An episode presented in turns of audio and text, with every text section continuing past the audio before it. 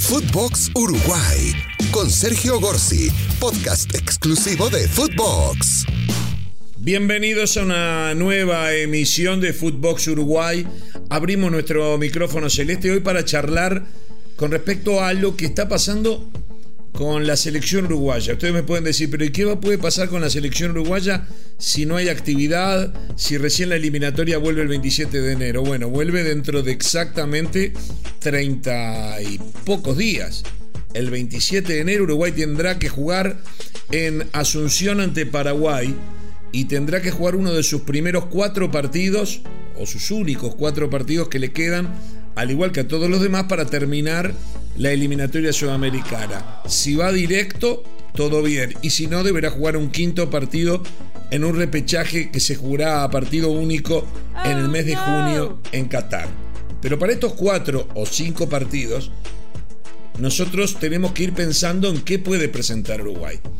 Uruguay tiene un técnico nuevo. Primer problema, debía llegar este jueves a Montevideo vive en España hace un año porque no dirige, fue elegido hace unos días como técnico de la selección uruguaya, iba a llegar el 23 de diciembre para eh, presentarse ante conferencia de prensa con los dirigentes y comenzar a planificar todo desde Montevideo, más allá que el 98% de los futbolistas seleccionables juegan fuera del país, era importante que ya estuviese acá.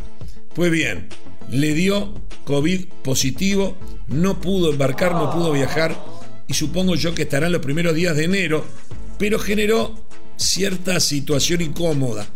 No cambia nada, no hay ningún partido, no hay ningún entrenamiento, pero con tan pocos días, con 32, 33 días en total para empezar a trabajar, aunque sea desde lo administrativo, en la planificación, el conocerse con sus compañeros, el armar un cuerpo técnico y colaboradores, bueno, por lo menos se atrasa una semana, 10 días, a raíz de que tuvo la, el infortunio de tener un COVID positivo, por suerte asintomático, pero no le, no le permite viajar al Uruguay. Pero vayamos ahora a los distintos lugares del campo de juego y qué es lo que está pasando con los uruguayos. Fernando Mulera, desde el 13 de diciembre, se rompió el ligamento interior de la rodilla y no va a estar por 5 o 6 meses. Olvidémonos de Fernando Mulera.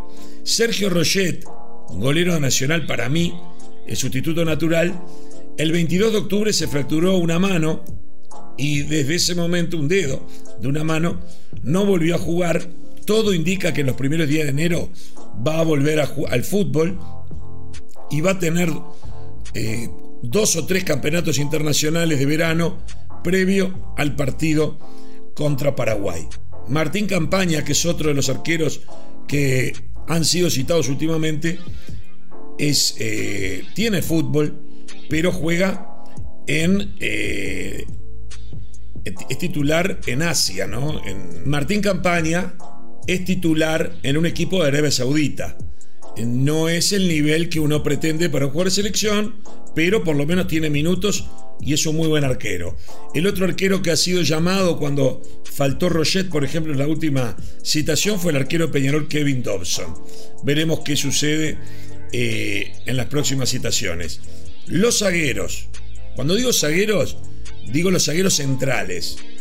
Diego Godín, muchas lesiones, se pierde muchos partidos, cuando juega no anda bien en el Cagliari y finalmente terminó separado el plantel en una situación compleja en donde el director deportivo de eh, el Cagliari declaró que hay jugadores que no merecen vestir esa camiseta y separó del plantel a Diego Godín y a el pelado Cáceres, que también queda con la incertidumbre de saber si tendrá fútbol para la eliminatoria.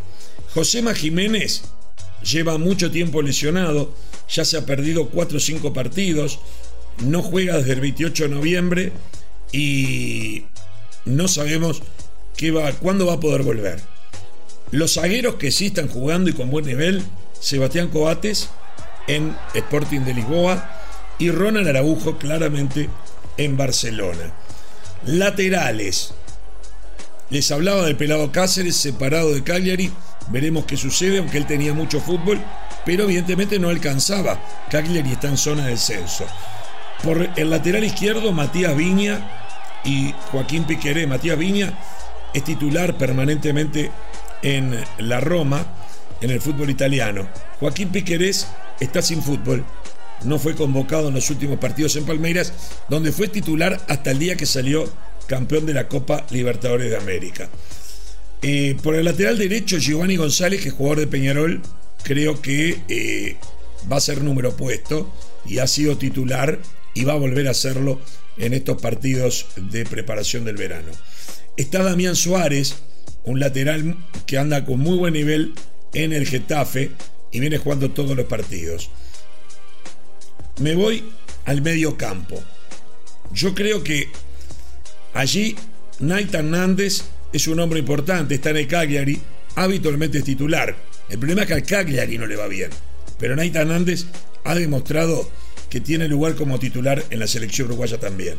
Rodrigo Bentancur, por lo general, suma minutos en la Juventus, aunque ha jugado menos en los últimos dos partidos. Lucas Torreira, muy buen nivel, recuperó su nivel cuando se incorporó a la Fiorentina y por lo general es titular y si lo sacan, recién lo sacan en los últimos minutos. Matías Vecino, la verdad, ha jugado poco. Ahora entró en el último partido de la Liga Italiana, en los últimos minutos, faltando 20 minutos. Tiene pocos minutos en los últimos dos meses, un mes y medio. Federico Valverde, después de una lesión de un esguince en el ligamento de su rodilla izquierda, fue de a poco volviendo. Real Madrid anda muy bien, perdió el puesto en cierto sentido por el buen nivel. Ahora un brote de COVID y el regreso ya físicamente de él le permitió ganar minutos y está siendo, por lo menos en el último partido, fue titular y lo hizo con buen nivel. Mauro Arambarri es uno de los jugadores que tiene más minutos en el Getafe de España y nos parece un nombre importante, me parece, para el medio campo, al, igual que Manuel Ugarte, el joven valor del Sporting de Lisboa, que está jugando eh, de titular últimamente en el campeón portugués. Nicolás de la Cruz, en River, se le descubrió una trombosis venosa en su pie izquierdo desde el 18 de octubre que no juega. Mucho tiempo sin jugar, más de dos meses, y todavía no se sabe qué puede ser del futuro de un excelente jugador como Nicolás de la Cruz que tiene apenas 24 años. Fernando Gorriarán en Santos Laguna, por lo general, ha sido titular en todos los partidos. Georgian de Rascaeta, un jugador que yo lo emparento con Nicolás de la Cruz en cuanto al talento, a, a la importancia para su club la que tenía Nicolás de la Cruz en River mientras estuvo en la cancha y la que tiene George Andarrasqueta en Flamengo. Pero lo cierto es que apenas jugó en los últimos meses la final de la Copa Libertadores de América y algunos pocos minutos en otro partido. No se ha podido recuperar de todo de las lesiones que lo han perseguido e insisto, prácticamente el único partido completo que jugó fue la final de la Copa Libertadores de América contra Palmeiras. Brian Rodríguez juega en la MLS en Los Ángeles, pero desde el 8 de noviembre prácticamente que no hace fútbol y eh, con su club y desde el 16 de noviembre que no hace fútbol en la selección uruguaya. Gastón Pereiro no estaba teniendo fútbol en el Cagliari, entró como titular en el último partido. Para mí es un valor importante que a ver si se lo recupera. Jonathan Rodríguez en Cruz Azul de México eh, jugó poco después del primero de noviembre. Está sin fútbol. Eso es lo que me preocupa. Oh, Darwin Núñez de lo mejor. Figura, goleador del Benfica, el equipo más importante de Portugal. Lleva siete goles en diciembre entre Liga y Copa. Realmente está teniendo un nivel muy alto y es el gran delantero de Uruguay en este momento. Luis Suárez, molestias musculares, algunas lesiones los han, lo han obligado a salir temprano en algún partido y en los partidos que ha jugado no ha conseguido convertir. De hecho, en Atlético Madrid lleva cuatro derrotas seguidas, pero lleva 12 partidos habiendo anotado un solo gol. Le falta gol en Atlético Madrid, como le falta en todo este año en la selección uruguaya, donde Subo solamente anotó de penal o por un tiro libre cuando lleva perdiendo 4 a 0. No lo vemos en su nivel. Edison Cavani prácticamente no juega. Tuvo una lesión en un tendón, se perdió 10 partidos, 8 de Premier y 2 de Champions. Jugó el 2 de noviembre 21 minutos ante Atalanta por la Champions. Su último gol fue el 30 de octubre al, Tottenham y después ni siquiera ha estado convocado. Dicen que esta, eh, esta próxima semana puede volver a tener fútbol. Parece más la actividad de alguien que se retiró del fútbol en el último semestre que alguien que está realmente eh, al máximo nivel. Maxi Gómez ya se recuperó de algunos problemas musculares, pero sigue sin. anota pocos goles. Últimamente eh, anota pocos goles, pero por lo menos ha ganado minutos en su equipo, el Valencia. Facundo Torres de Peñarol, una de las grandes figuras, tuvo una lesión, pero lo tuvo muy poco al margen y realmente es uno de los valores que creo van a ser sin duda citados y es el futuro gran precio de venta de Uruguay.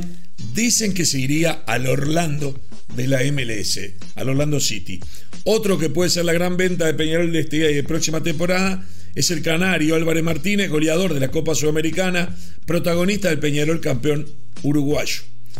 David Teráns, el ex Peñarol que pasó a Atlético Paranaense y se consagró campeón de la Copa Sudamericana, es figura en el fútbol del Brasil.